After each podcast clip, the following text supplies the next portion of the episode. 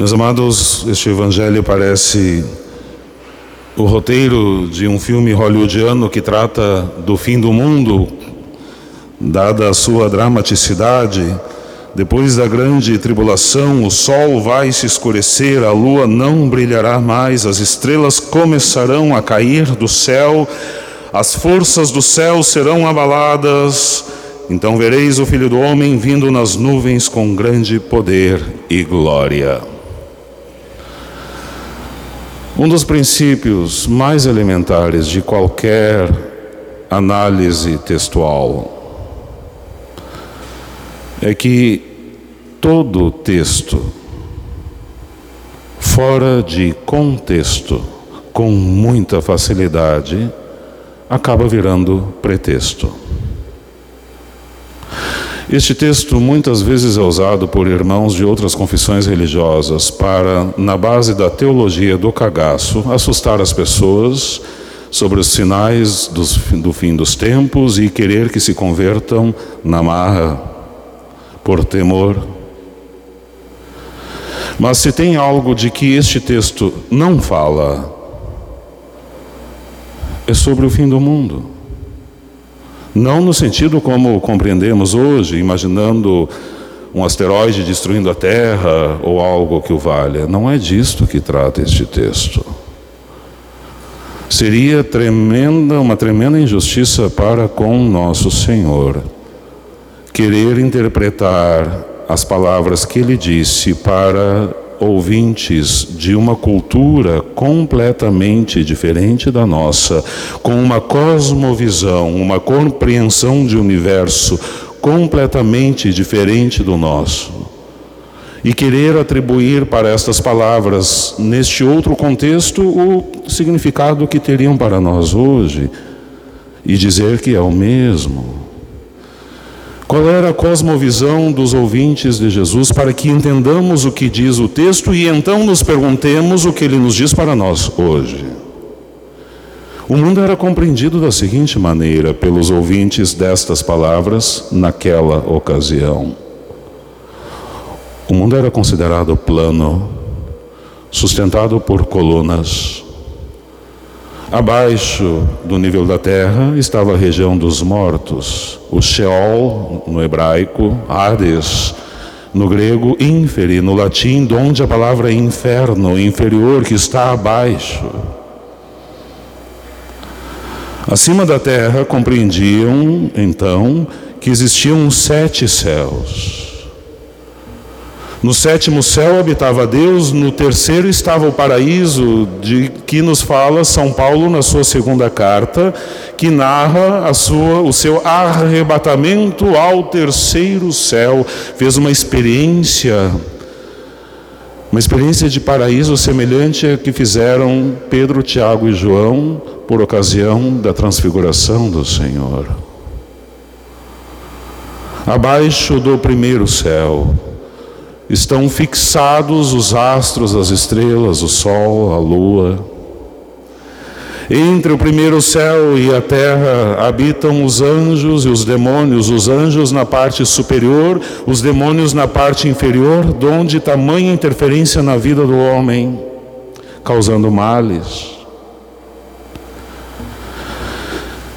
Para todo judeu piedoso, nesta terra plana no centro estava Israel.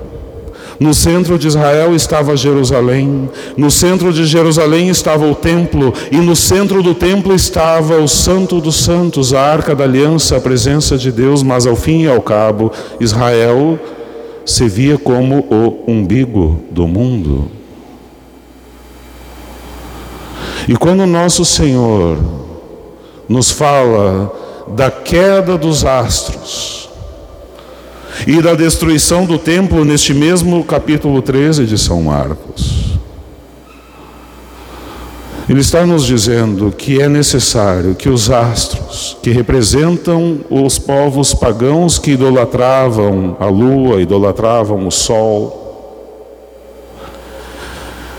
Ele está dizendo que todo tipo de idolatria, todo tipo de atribuição ao status de divindade, às coisas que não são divinas, mas que foram criadas por Deus, E também todo tipo de idolatria religiosa, e aqui é que está a dureza da palavra do Senhor, porque ao falar do templo, ele diz neste capítulo 13: Destruí este templo, em três dias eu o reergo, ou seja, toda obra feita não por mãos divinas, mas por mãos humanas, em honra de Deus, mas que ao fim e ao cabo, de alguma maneira impedem que se chegue até Deus, porque se prestava culto a Deus naquele templo, mas não se admitia, não se aceitava nosso Senhor como verdadeiro templo de Deus, pois toda idolatria, toda divinização daquilo que é obra das mãos de Deus e que, portanto, nos impedem que cheguemos até Ele,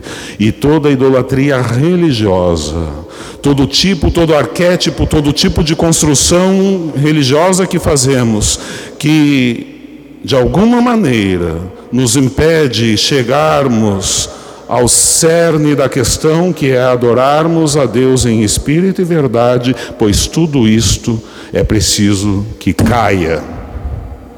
É preciso que estes mundos desabem. Porque enquanto estiverem de pé, o Senhor não será Rei do universo e Senhor da nossa vida. Solenidade que celebraremos domingo que vem. É disto que trata este texto.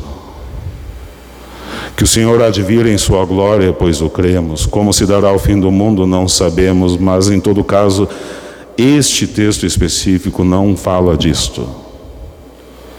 É preciso que estes mundos todos desabem, e como é que nosso Senhor os faz desabarem, enviando seus anjos aos quatro cantos da terra, como ouvimos, enviará os anjos aos quatro cantos da terra e reunirá os eleitos de Deus. Nosso Senhor chama a João Batista com este termo, angelos, do grego anjo, mensageiro, lá onde a mensagem do Evangelho chega. Lá onde a mensagem do Evangelho é acolhida, meus amados, se nós acolhemos de fato, pouco a pouco percebemos parte, se não todo o nosso mundo desabando, porque se dá uma transformação na nossa vida. E quando fazemos aqui hoje, às cinco para sete da noite deste dia, se cumpre esta profecia. Estamos reunidos porque recebemos outrora do pai, da mãe, da catequista, de um sacerdote da nossa infância, recebemos a mensagem do Senhor, permitimos que ela encontrasse morada no nosso coração e eleitos por Deus desde o nosso batismo, aqui nos reunimos para prestar culto a Deus. Por que é tão difícil? E por que é tão doloroso? E por que nos dá tanto medo? falar não do fim do mundo no geral, mas falar na destruição destes nossos mundos interiores, porque quando construídos por nós, os nossos mundos nos dão sensação de segurança, nos sentimos confortáveis nele,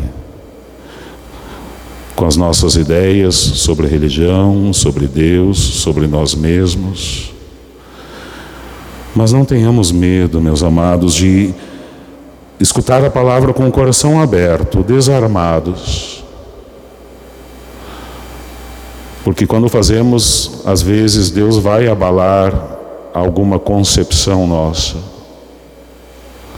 Vai fazer com que talvez uma parte, se não todo o nosso mundo desabe, com que percamos o chão debaixo dos pés.